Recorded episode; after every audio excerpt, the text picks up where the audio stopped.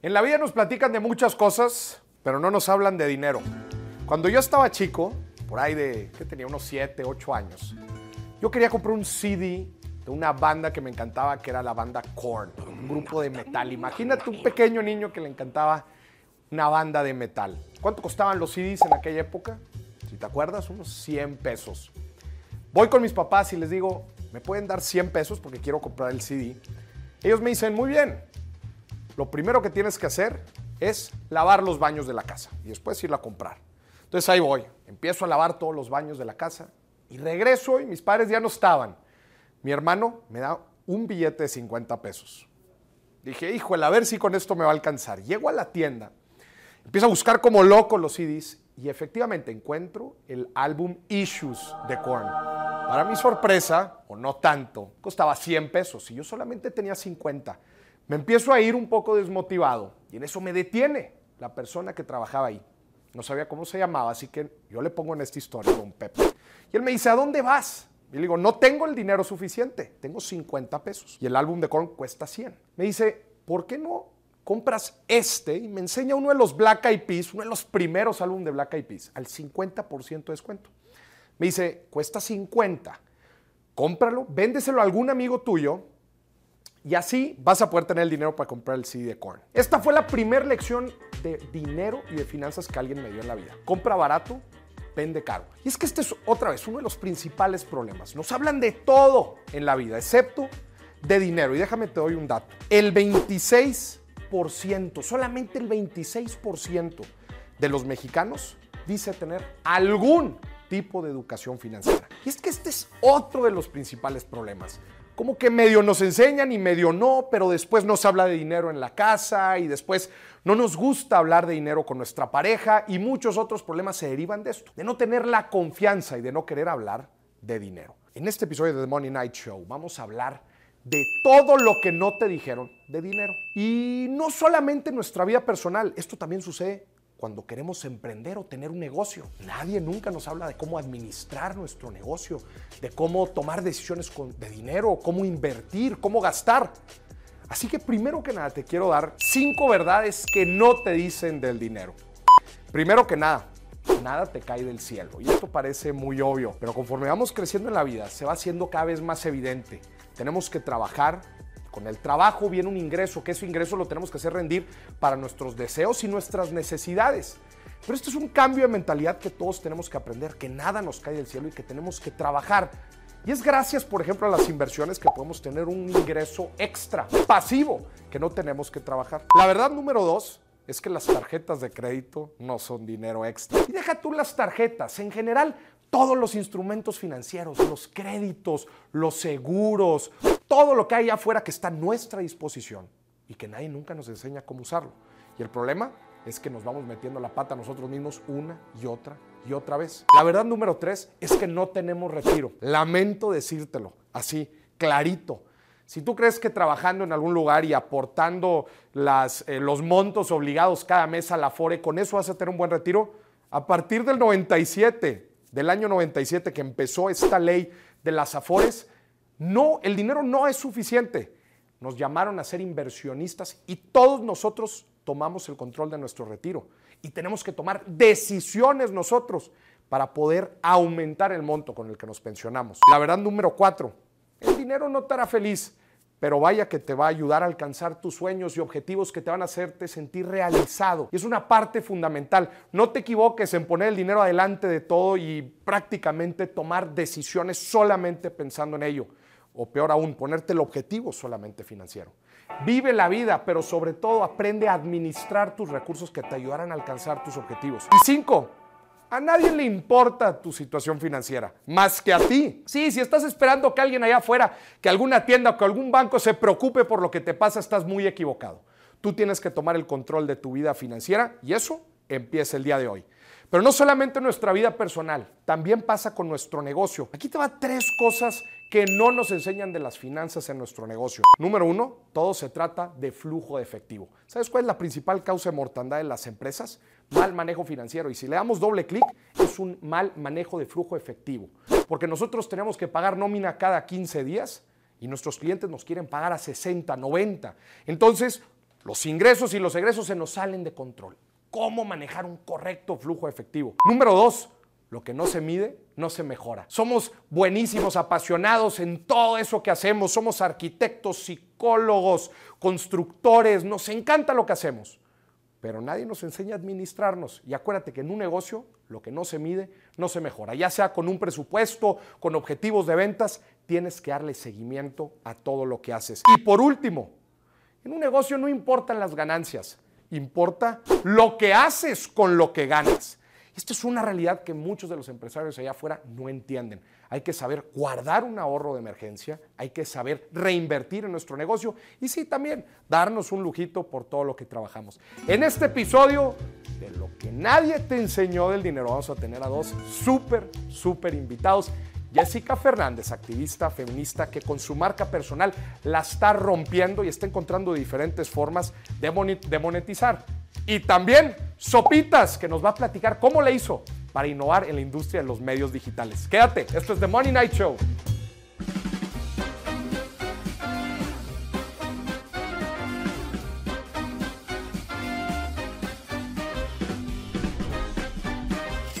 Ya estamos en nuestra primera entrevista de este episodio. Lo que nunca te dijeron del dinero.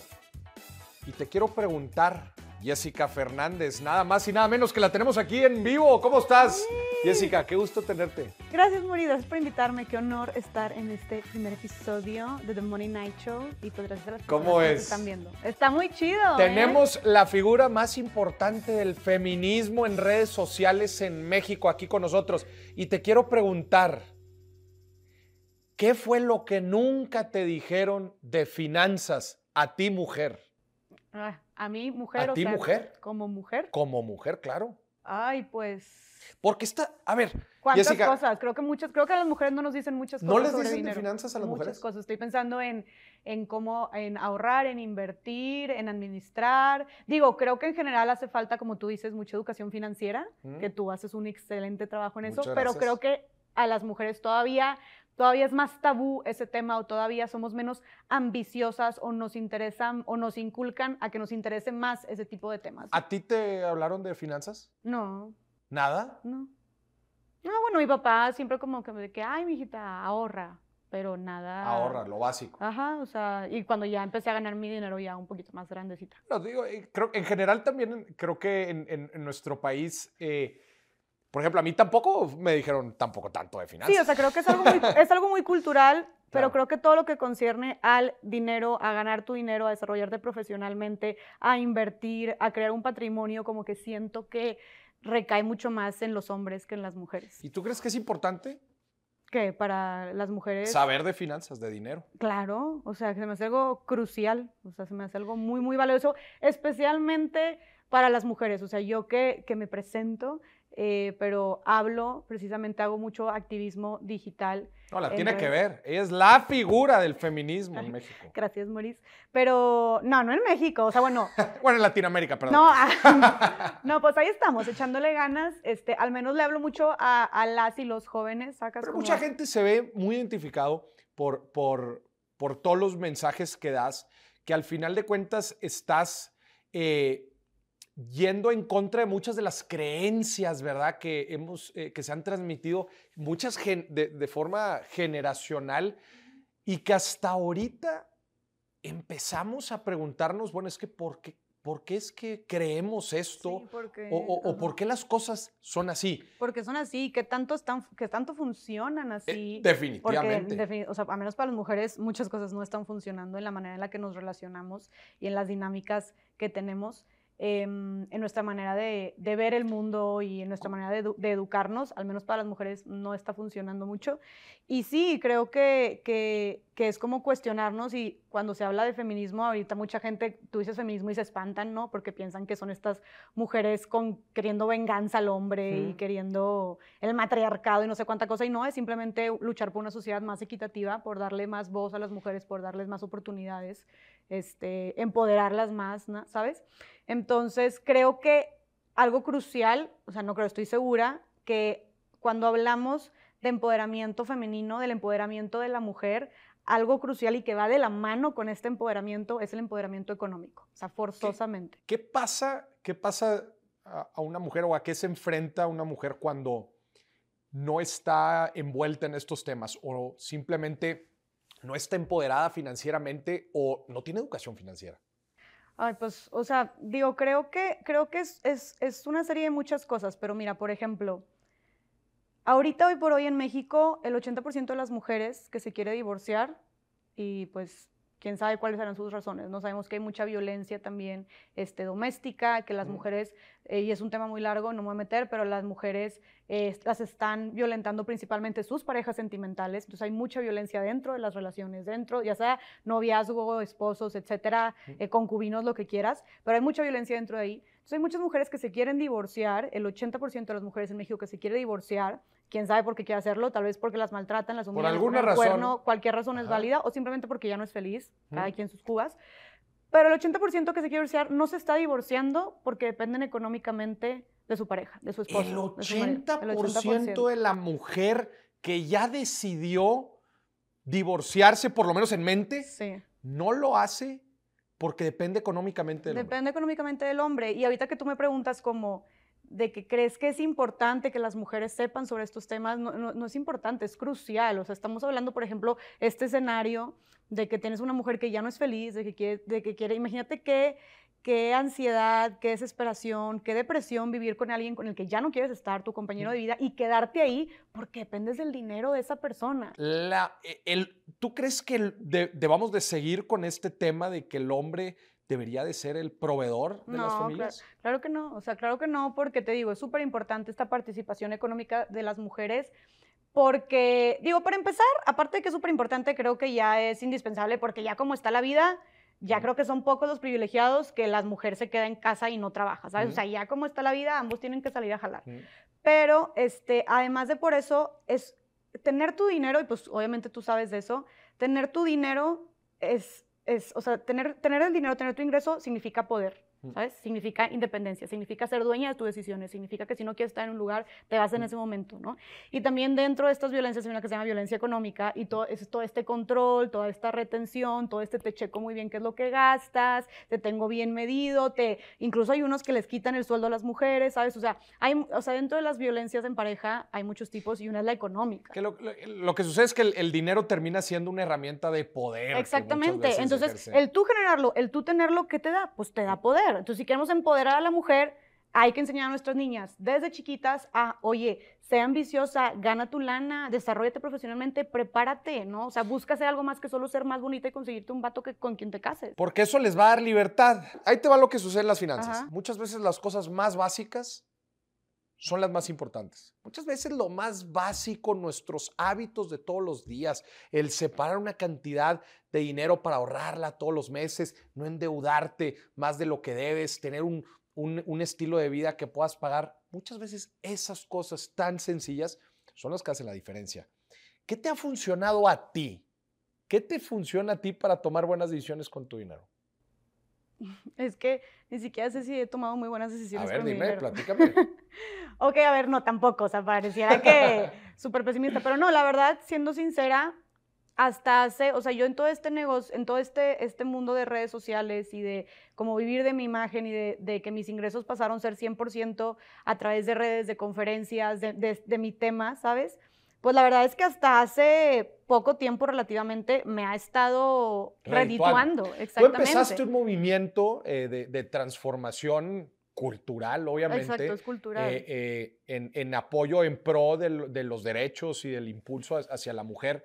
Pero a ver, platícanos, o sea, llegó un momento en donde ya empezaste a monetizar, al principio no monetizabas. O sea, por eso me dices que, o sea, por eso ahorita que me preguntas como que, que, ya estoy, ya llevo, no sé, de dos años para acá, un año y medio para acá, como ya está redituando esto, ok, me, por ejemplo, me acabo, creo que la, la, la decisión más importante que he hecho hasta ahorita, gracias a que ya se está redituando, esto es que me salí de mi casa, o sea, me, independicé de casa de mis papás. Te independizaste. Ajá, exacto. ¿Y qué tal?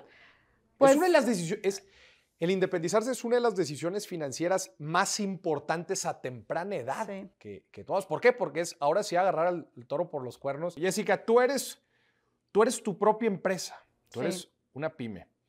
¿Cómo, ¿cómo le haces para proyectar un poco el futuro y obviamente también el dinero? O sea, ¿cómo le haces para administrar el dinero de tu negocio y tomar decisiones eh, de, de hacia dónde vas a crecer a futuro? Pues justo es lo que te, o sea, lo que ahorita que me preguntabas como que qué he aprendido, ahorita lo que quiero es empezar a invertir, o sea, a lo que, lo que estoy haciendo es ahorrando, obviamente estoy buscando en qué invertir como, como ya, o sea, por ejemplo, te digo que empecé a redituarme esto, me independicé, me compré una camioneta, este, pagué deudas que tenía de la universidad, me explico, o sea, fue como que lo urgente y ahorita ya es como, ok, vamos a ahorrar y vamos a ver en qué invertir, pero la verdad es que siendo tu propia empresa y es muy como es muy fluctuante esto. Sí, claro, y también la empresa requiere inversión, o sea, Ajá, también. cómo eh, eh, justo quiero entrar a eso, o sea, cómo cómo tú decides, obviamente las ganancias que genera tu movimiento, ¿verdad? Pues una parte es para tú subsistir, ¿verdad? Y obviamente lo que tú lo que tú eh, gastas, pero también requiere cierta reinversión y obviamente para que el proyecto alcance a más gente. ¿Qué tienes en mente para crecer? Pues mira, ahorita acabo de contratar a una persona, o sea, ya de planta, que está conmigo, tiempo completo, ¿sabes? Creo que eso, es, pues eso se podría decir como una inversión, ¿no? O sí, sea, claro. sí, claro, claro. este,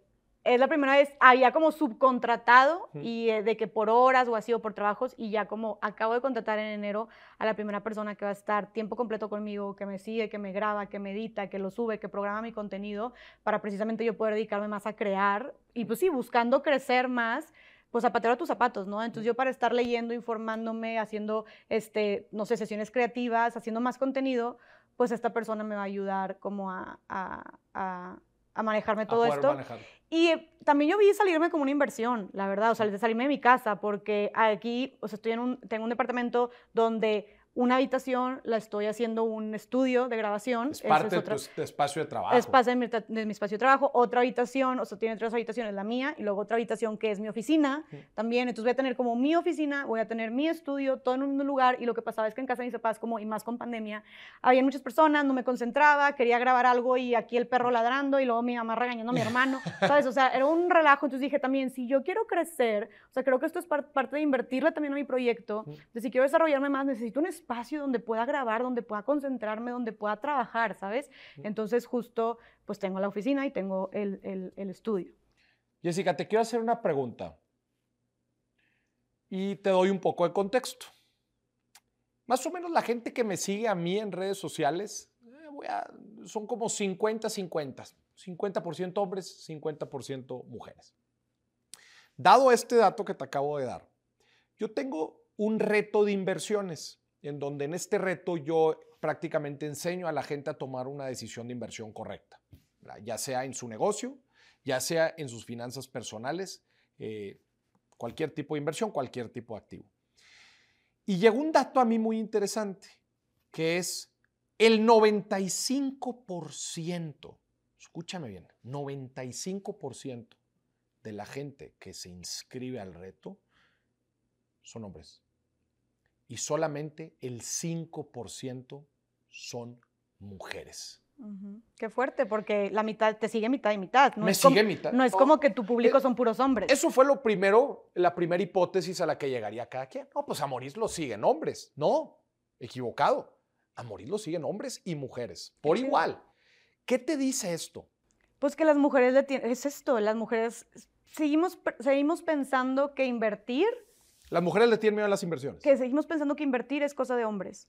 O Invertir que crecer nuestro patrimonio es cosa de hombres. ¿no? O ser eh, más como ambiciosas profesionalmente hablando, como es cosa de hombres. O sea, yo siento que nuestra ambición es, o sea, se queda aquí, ¿sabes? Que los hombres piensan más en grande y se avientan más y se atreven más, ¿no? Simplemente hay una estadística que dice que los hombres negocian cinco veces más su sueldo que las mujeres, por ejemplo.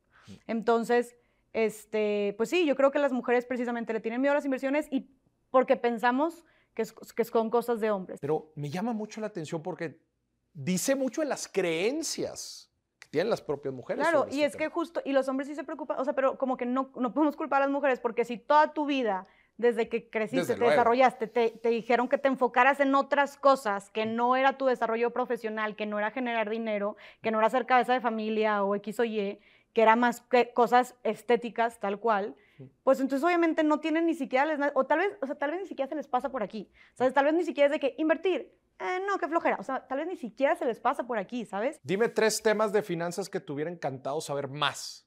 pues, o sea, a- ahorro, o sea, pues es un tema. Sí ¿Cómo ahorrar? ahorrar? ¿Cómo ahorrar? ¿Cómo administrarme? Ok. Este, ¿Cómo administrar los gastos y no estar gastando a lo, al- Eso yo creo que sería el primero que pondría, la neta. ¿Cómo dejar de gastar a lo menso? Los gastos hormiga y así, ¿sabes? Hijo. Sí. De los que tú, ¿Y tú tanto cómo estás? ¿Ya, ¿Ya los tienes bien identificados? No, necesito tu ayuda. Este, Ahorita la vamos a ayudar después del programa. Y mm, las inversiones, o sea, ahorita te digo que ya tengo dinero, ya digo yo, quiero invertir. ¿Qué sigue? ¿Qué hago? O sea, he hecho, te he dicho varias veces como, oye, quiero hablar contigo porque ni sé por dónde, ni cómo, ni nada, ¿sabes? Entonces, esas serían las cosas que me hubiera gustado. La pregunta para cerrar la, la entrevista, Jessica, me gustaría decirte, ¿cómo le hacemos para romper este tabú del dinero? Desde luego, el que estés aquí en este programa hablando de estos temas que, digamos, no entran den- dentro de, de- de lo que regularmente platicas, ya estamos, de cierta forma, rompiendo el tabú.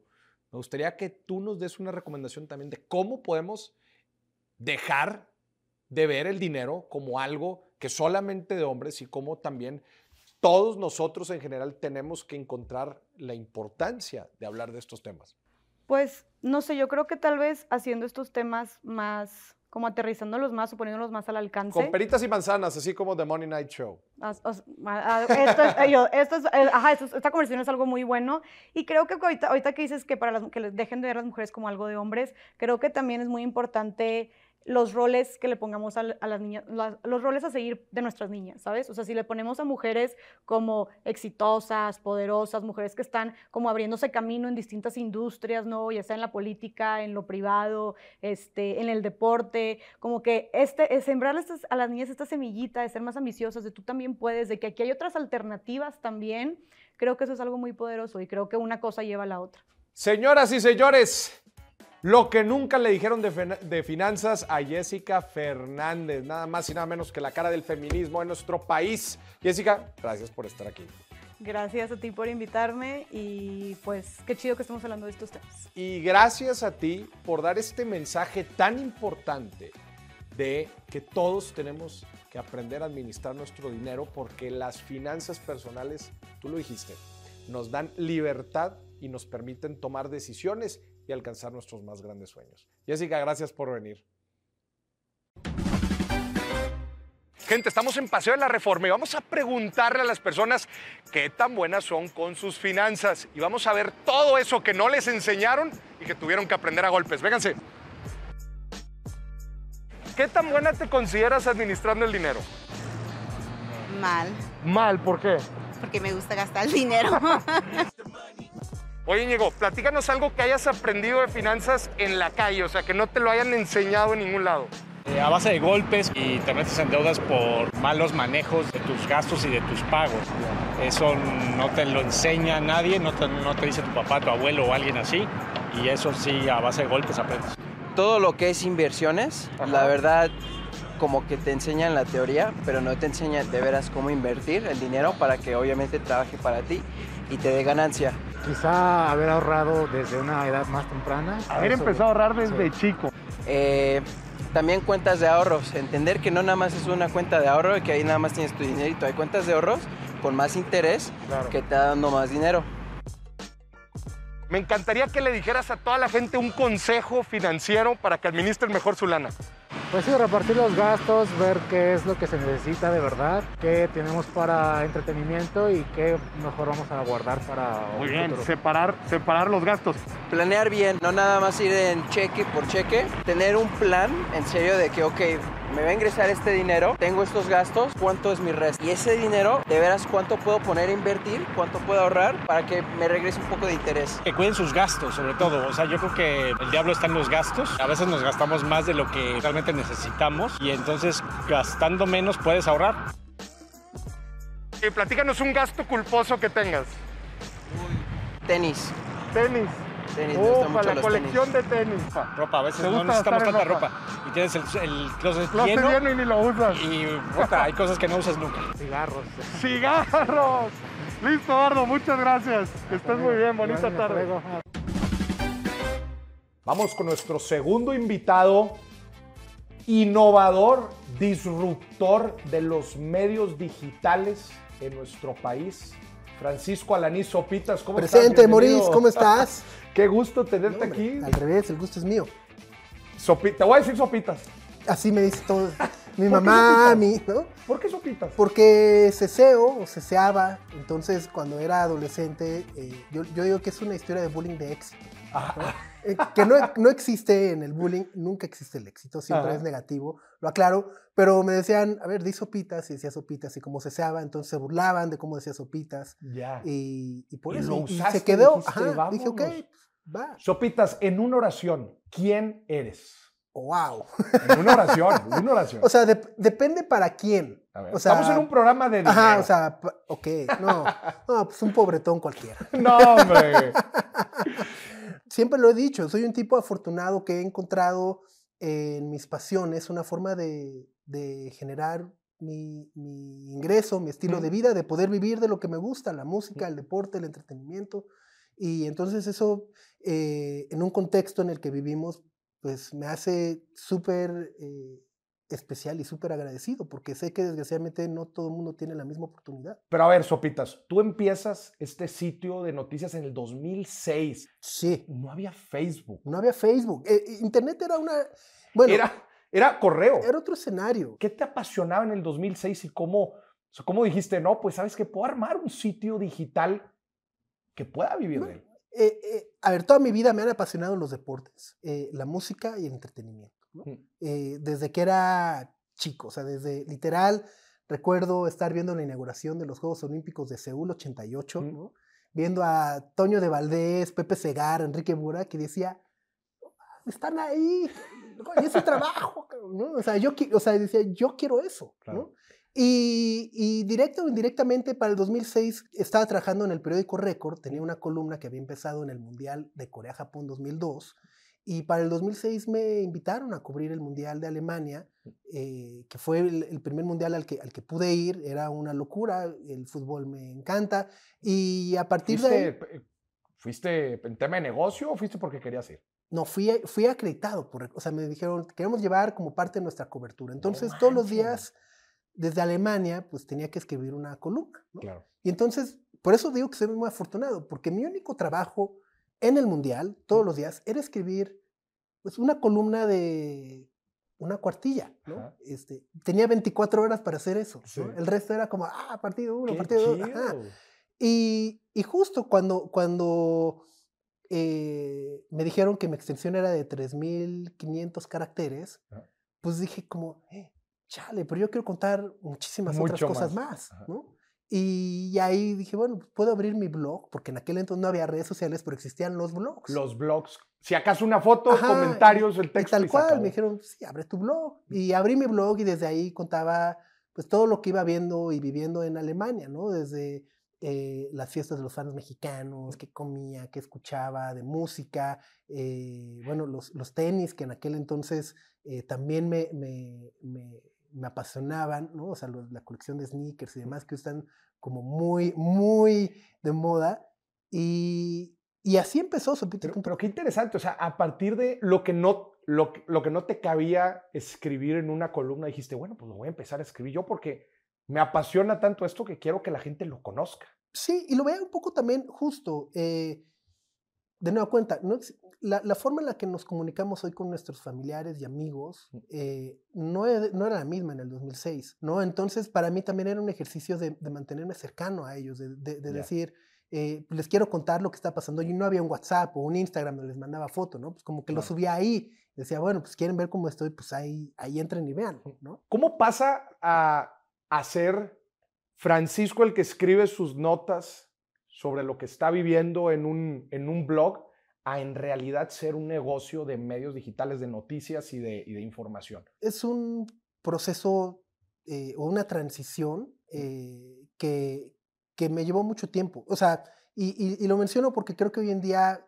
hay mucha impaciencia o, o cada vez que, que alguien empieza algo es, queremos llegar al millón de seguidores. O sea, si no tienes un millón, no eres nada. ¿no? Es que Digo, vemos las referencias acá, pero no conocemos todo el, El camino, camino, el proceso. ¿no? Entonces, justo, para mí, eh, eh, o sea, lo empecé en el 2006, lo seguí haciendo 2007, 2008, 2009, hasta el Como Mundial de hobby. Pues como, como tarea, sí, o sea, me lo, me lo ponía de objetivo, ¿no? Eh, eh, decía, bueno, ok, voy a- y todos los días actualizaba algo, subía algo, ¿no? Tú eh, seguías trabajando. yo seguía trabajando Mm. y encontraba una hora en el día que se lo dedicaba a la página y actualizaba con algo, ¿no? Todos los días. Y, y eso, y, esa, y esa regla me la puse eh, porque yo como consumidor de Internet en aquel entonces decía, bueno, si yo entro a una página un día y veo algo, digo, ah, está chido. Y si regreso al día siguiente y veo que no lo han actualizado, ya no va a regresar. Ya. Entonces decía, todos los días tiene que haber algo nuevo para que si alguien regresa vea que todos los días hay algo nuevo y tengo un motivo para regresar al día siguiente. Entonces todo ese tiempo la actualizaba todos los días, Navidad, Año Nuevo, este, o sea, literal no, no, no descansaba porque también es algo que disfruto y disfrutaba mucho. Mm.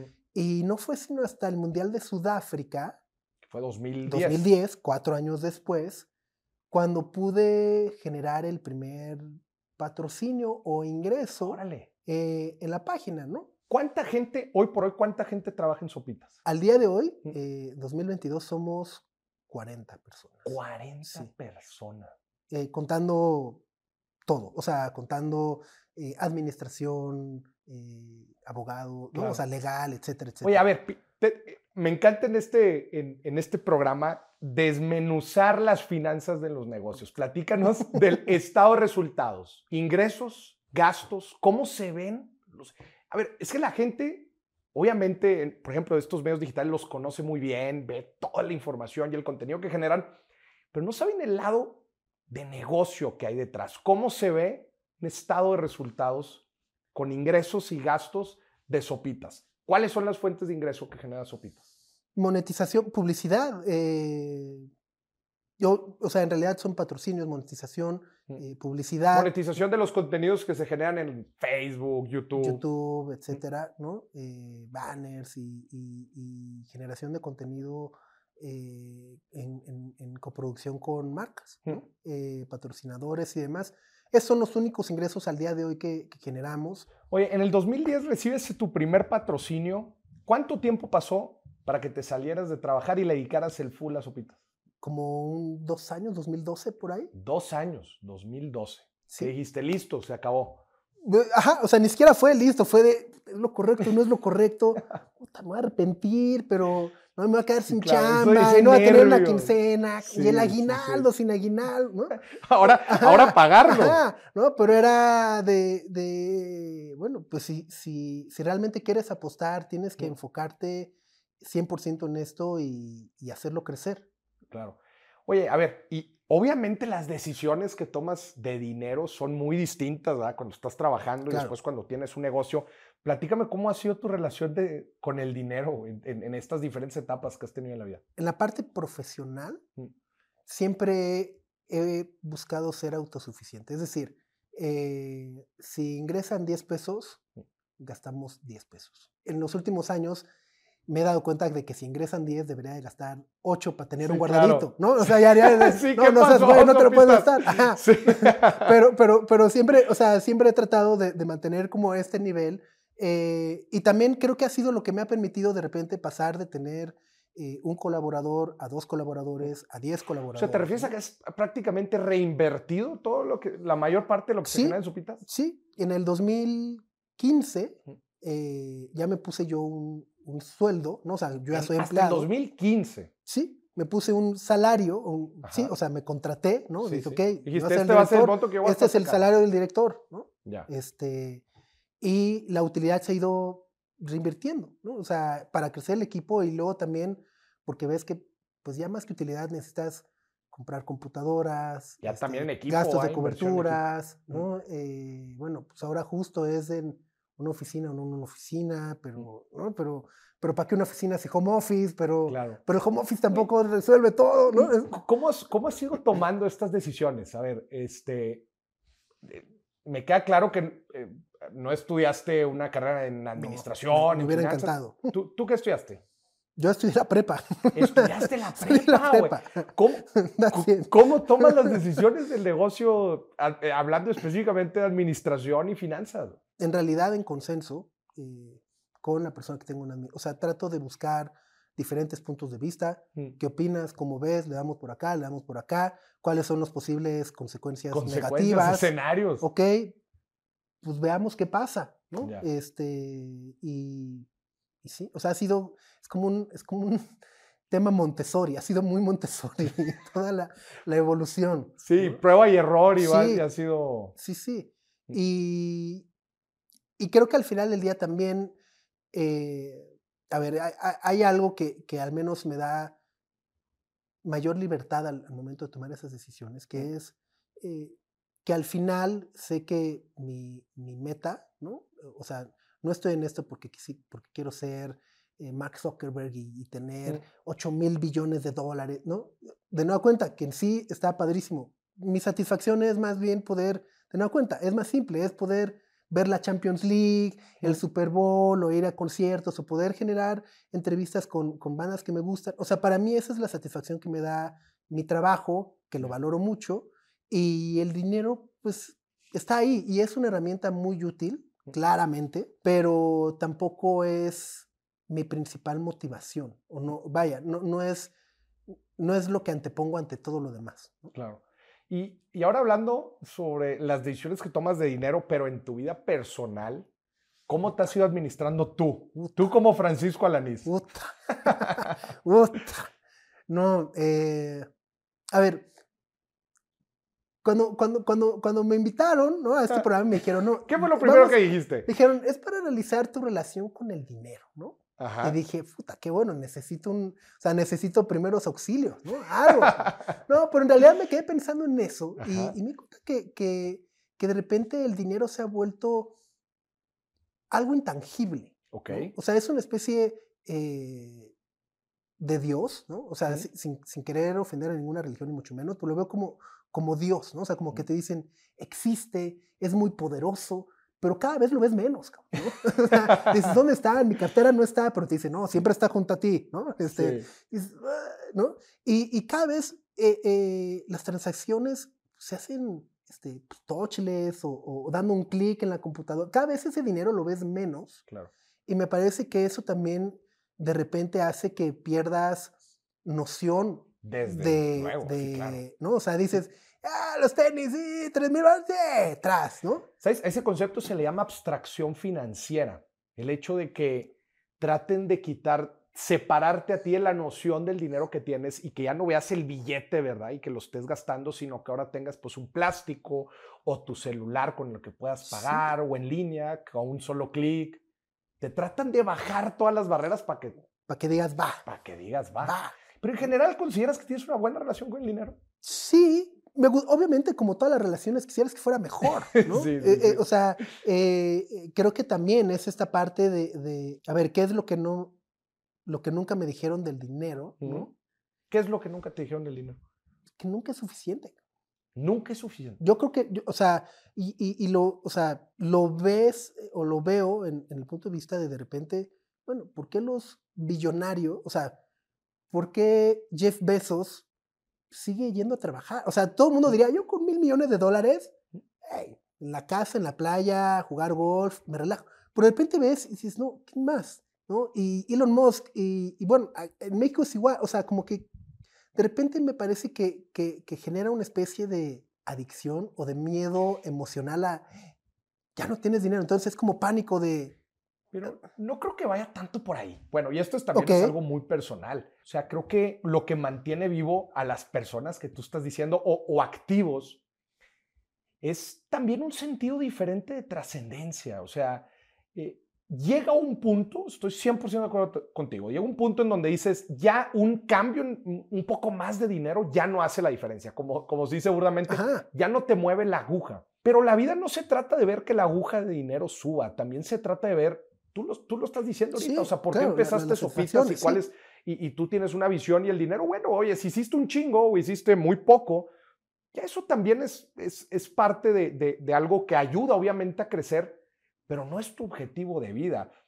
Y en el momento en que también empiezas a bajar las revoluciones de lo que haces, también el ser humano necesita tener una motivación, algo en lo que creer, algo en lo que trabajar, y eso lo dignifica y lo hace sentir bien. No, estoy completamente de acuerdo, ¿eh? Pero lo que voy es que creo que, a ver, si, si, si, si a ti, Maurice, te dicen, ¿con, con cuánta lana serías feliz? Así, si te dicen, te voy a depositar ahorita en tu, en tu cuenta de banco, ¿con cuánta lana dices, ya? Güey, 10 millones de pesos. Es, o sea, es más, un millón de pesos. Dices, es un, es un chorro de dinero, ¿no? Pero ya cuando dices, bueno, ¿y para qué me calza? ¿Para una casa? No, no. Pero no, a ver, a tu pregunta. Tú dijiste, al a, a los cuántos millones de pesos dirías ya? Aún y cuando me dieran 100 mil millones de dólares o lo que tú quieras, pues yo no dejaría de estar haciendo lo que hago. En realidad, me gusta mucho lo que hago. Y creo que esa es una parte bien importante que la gente también eh, se dice, ¿no? De encontrar lo Pero- que en realidad te apasiona. Pero no solamente haces lo que haces, sino que dices, ah, tengo que diversificar. Ajá. Y entonces, o sea, quieres conquistar algo más. ¿Por Sí. qué? Porque esto ya no es suficiente. Psicológicamente es muy humano y es muy natural. Ajá. Pero lo que eso genera es que entonces tú, con el poder que has adquirido acá, te lo llevas acá y, y entonces los que estaban construyendo acá, pues medio los, ¿no? Eh, O sea, de nueva cuenta, es muy complejo, eh, me parece muy avanzado, Está pero, pero al final del día, eh, creo que es eso, o sea, como que de repente siempre, siempre vas a querer un poco más, ¿no? Eh, o sea, y, y de repente pero lo te ves... lo compro y no nada más dinero, No, no, porque queremos más impacto, más alcance, más, más likes, likes, más vistas, más que sí se, más glamour, más se ropa, ve reflejado más, en sí. dinero, sin duda Sí. alguna, pero muchas veces ya también se convierte en un juego de yo necesito más. Somos unos atascados. Somos Yo unos que atascados, somos la generación luego. de los atascados. O sea, Desde luego. ¿cuántas series ves? Te las echas ah, 45, ¿no? Y dices, "Uy, antes- Oye, pero a ver, tú empezaste tu negocio eh, eh, como hobby. El hecho de hacerlo negocio, ¿le ha perdido algo de encanto a lo que haces? Sí, o sea, sí, y, y creo que está relacionado más con que la propia evolución del proyecto me ha llevado, me ha orillado a tener que aprender de cosas que no me interesaban y que es de, o sea, y que son y necesarios. que son necesarias, ¿no? Contadores, legal, yo, yo no sé, ¿no? Ajá, ¿no? O sea, de nueva cuenta, yo, yo muchas veces lo que digo en las juntas es, güey, yo nomás quería ver la Champions.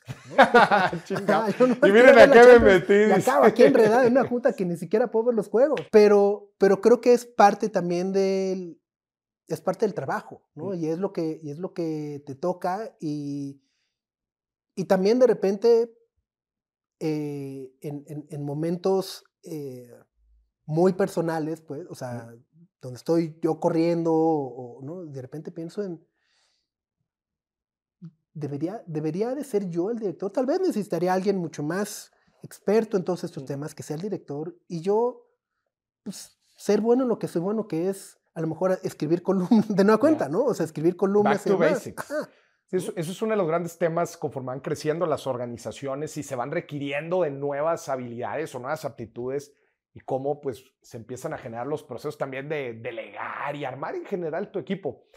Pero a ver, Sopita, vamos a una parte de preguntas rápidas. Me tienes que contestar rápido, no la vayas a pensar mucho. ¿eh? ¿Crees en la suerte? Sí, ¿Qué es la suerte? me parece que es algo intangible y es un factor de fortuna ¿Mm? eh, que nadie tiene control sobre ello. ¿Dejas cosas a la suerte? Pocas. Mi, mi TOC no me lo permite. pero entonces crees, pero no se lo dejas, eh, no se lo dejas Tra- la suerte. tra- trato no, pero también sé que de repente pasa y es mala suerte. ¿no? ¿Podemos aumentar nuestra suerte? No lo sé. Sería bueno, o sea, sería buenísimo, ¿no? ¿Cómo has visto que ha evolucionado? Digo, además de los medios, también el consumidor. Es el consumidor. contenido. Yo, o sea, yo, yo creo que el, o sea, somos nosotros, o sea, gran parte de la responsabilidad de la posverdad se pone en, en los medios Mm. o en las marcas o en las plataformas, pero creo que en realidad la responsabilidad es de los usuarios, ¿no? Eh, somos los principales responsables porque somos los que los consumimos de entrada, ¿no? Eh, y a partir de ello también somos los que decidimos darle mayor o menor importancia a ciertos temas, eh, de, decidimos pelear y decir, no, tú no tienes la razón porque entonces no sé qué, ya, como, "Uh, ajá, o sea, ¿por qué no escuchamos? O, o- si no quieres escuchar, tampoco escuches, pero, o sea, me parece también eh, eh, muy interesante y yo creo que en, en algunos años nos, habrá estudios y demás que, que nos demuestren cómo la proliferación de, de redes sociales y de tener este acceso a tanta información ha ido moldeando nuestro cerebro. ¿no? O sea, así como el, como el Homo sapiens de repente descubrió y se, y se transformó el cerebro cuando Sí, sí. pudo comer, Un momento de singularidad en donde creo que va a haber, ajá, en miles de años van a decir, no, güey, cuando descubrieron el Internet, el cerebro humano cambió. ajá, cambió ¿Y a qué le estás tirando en el futuro, Sopita? a, a subsistir, ¿no? No, pero en tu proyecto. a, a- vivir. La verdad es que es un momento de no también interesante, ¿no? Eh, estamos por cumplir 16 años, que se dice fácil, pero da cuenta. No, muchas 16 gracias. Y la años, verdad es que me, me siento de nueva cuenta muy afortunado, perdón que lo repita, pero me siento muy afortunado porque a lo largo de estos 16 años hemos logrado mantenernos ahí, o sea, de ser relevantes. eh, que a lo largo de estos 16 años hemos visto muchos medios que nacen, que desgraciadamente desaparecen, que de y has repente estado dicen, varios "Esta es la años pro-", en la ¿no? lista de los, más de los medios más influyentes Sí, en México. Entonces, cuando digo subsistir, para mí es eso, es eh, de nueva cuenta, poder tomar los, los, los pasos correctos en el camino correcto para seguir siendo relevante eh, y adaptarnos, que Mm. creo que es lo que hemos hecho, nos hemos adaptado de nueva cuenta a las nuevas maneras en las que se está consumiendo contenido, ¿no? Mm. información. Ahora, bueno, justo eh, eh, eh, podcast, TikToks, etcétera. Bueno, tenemos que ¿Cómo te adaptarnos a adaptas? eso y, y- Claro. y traducir lo que antes hacíamos en texto, ¿no? Porque empezamos siendo puro texto, Mm. adaptarlo a videos, gráficos, etcétera, ¿no? Y, y creo que ese es el ese es el reto para todos. Bueno, ya hasta NFTs me querían me, me querían ¿no? No, pues le va- me- no me queda duda que le vas a querer entrar a todo.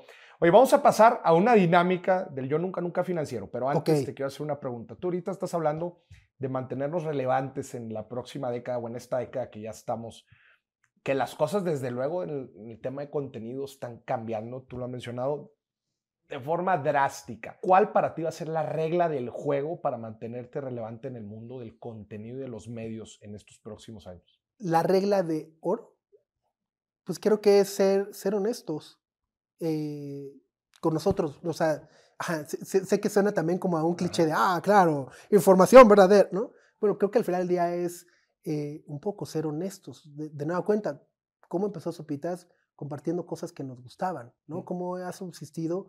Pues bien que mal, eh, el, el criterio ha sido, esto es algo que yo consumiría, esto es algo que yo diría, esto es algo, ok, sí, no, ok. Entonces a esa honestidad es a la que me refiero mucho, ¿no? De repente, de nueva cuenta, sabemos que a lo largo de los años hay muchos trucos para ganar clics, para ganar audiencia, ¿no? ¿Queremos entrarle a eso o no, no? A lo que le hemos entrado, le hemos entrado y a lo que no, pues no. Y, y de nueva cuenta, sabemos que al decir no a muchas cosas, perdemos acceso a patrocinios o a millones de followers o lo que sea, pero al mismo tiempo preferimos eso eh, que, que sentirnos de repente comprometidos, no solamente con, con temas políticos, de repente, no sé, este, fake news o. ¿no? O sea, ¿sabes? El negocio de las fake news es, es jugoso, ¿no? O sea, puedes crear, ¿Cómo, cómo funciona el negocio de las pues fake news? generas, generas Piezas de blogs contenido con falsos. contenidos súper llamativos, ¿no? Este, el famoso, eh, este hombre se comió 400 cabezas de cerdo y no podrás creer lo que pasó. ¿no? Y ge- genera Y- tráfico. Eso genera tráfico, lo que genera, o sea, cada persona que entra y ve esa nota, se le despliega un banner, ese pierdes- banner te da 30 centavos de dólar, ¿no? Pierdes credibilidad. Pierdes credibilidad.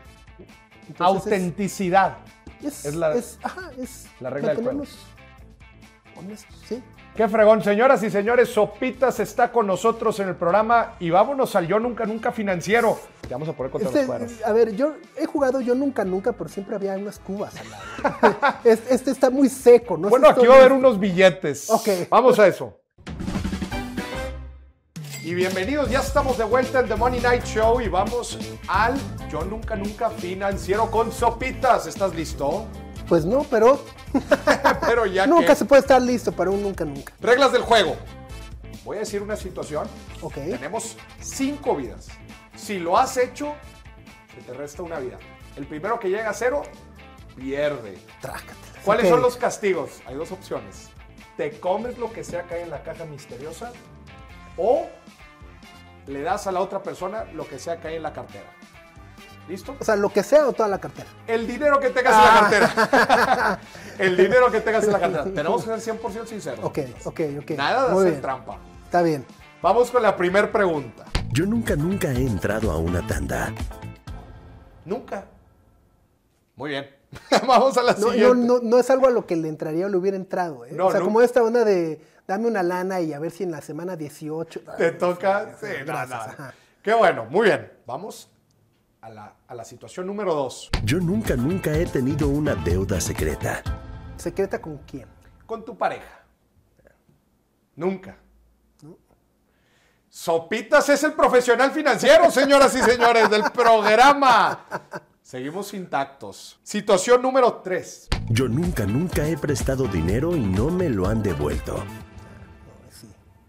¡Vámonos! Uno no viene a esta vida hasta que ¿A quién le prestaste? a un conocido, A un compañero, co- compañero de trabajo. Ya. Y no te lo devolvió. No, lo- ¿Lo tenías presupuestado que no te lo iba a devolver? al principio no, pero ajá, te, te- te- te vas eh, haciendo la idea, ¿no? Conforme pasan las semanas. Las semanas, ¿no? sí, cuando- Ya, ya, ya, ya Sí. cuando pierde la comunicación es ok, ya. Fíjate que yo, yo, a mí también me tocó con un familiar. Yo tengo la premisa de, a ver, si le vas a prestar a un familiar o un conocido, un amigo muy cercano, es a Ya, fondo perdido. ya. O sea, ni, ni esperes. No que- guardes el rencor. No, No, guardes el rencor. Y si de plano la cantidad es algo que te va a afectar, pues oye, No, no le entres, oye, no le entres. Pero bueno, cuatro vidas cada quien. Muy bien. Siguiente situación. Yo nunca, nunca he usado los ahorros familiares sin decirle a mi pareja. No, nada. Seguimos cuatro a cuatro. Oye, Muy bien, eh, hasta ahorita vamos muy bien. Yo nunca, nunca he invertido en algo que no conozco. ¿En qué invertiste? Criptos. ¿Sí? Ajá. No conoces. O sea, conozco lo que todo el mundo conoce, ¿no? De, eh, métele un cachín y Claro. espera y ves y jala. Pero no, cuenta, también lo hice eh, con una lana que dije, ok, si la pierdo, La puedo llegar a perder. ajá, no, o sea, ajá. O sea, lo tomé como un gasto más que como una inversión. Muy bien.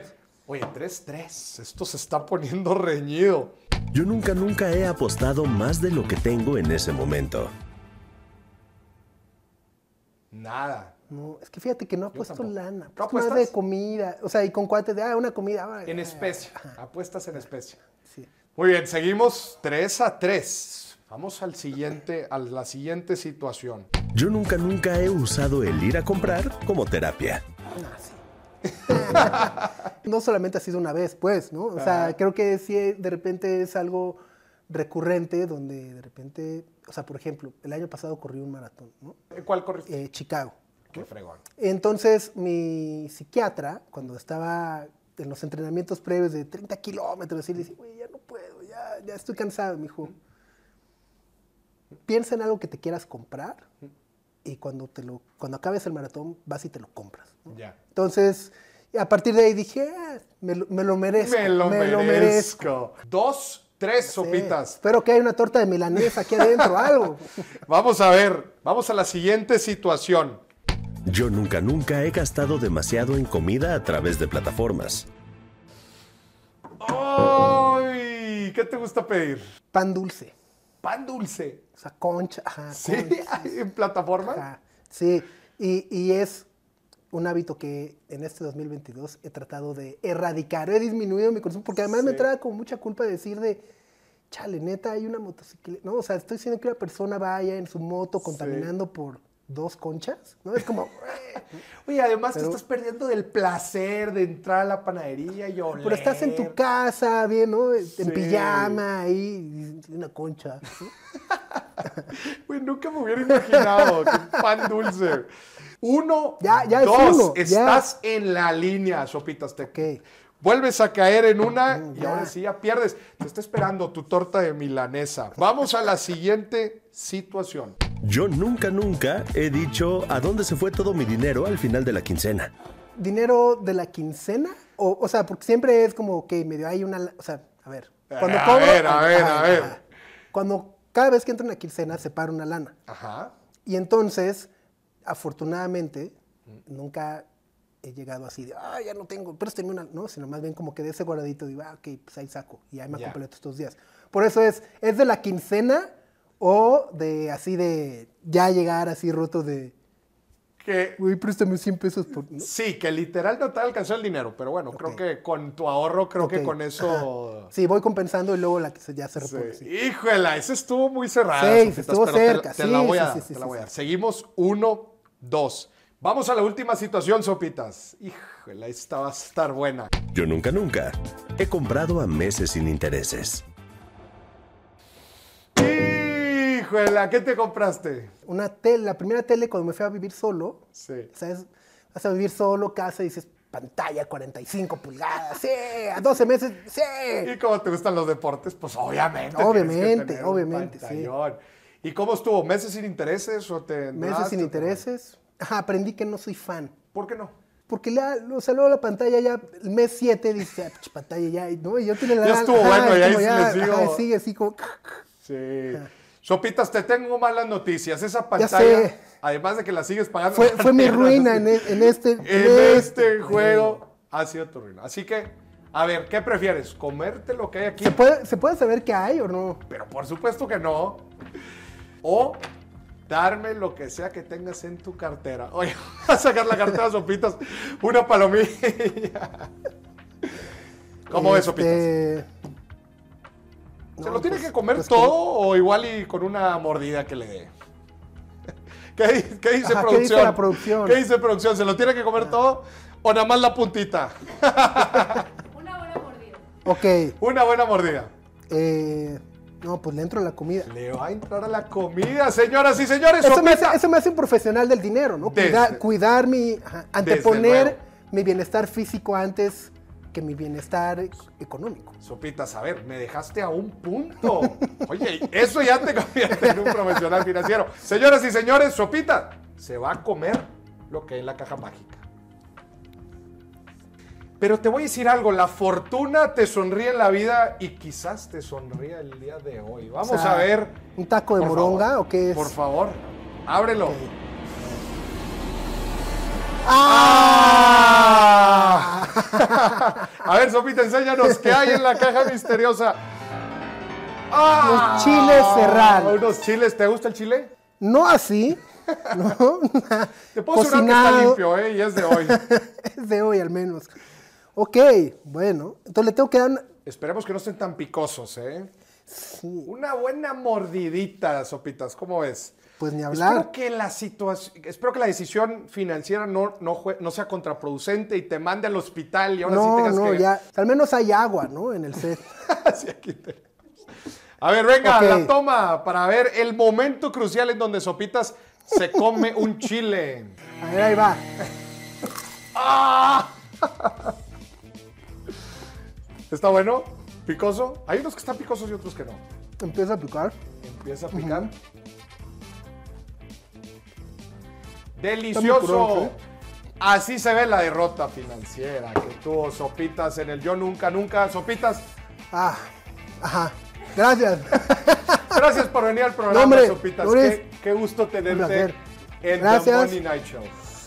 Gracias. Señoras y señores, y esto fue el primer episodio de The Money Night Show. Lo que no te dijeron sobre el dinero. Quédense pendientes que vienen unos super episodios con más invitados muy pero muy especiales. Yo soy Maurice Dieck. Nos vemos. Hasta la próxima.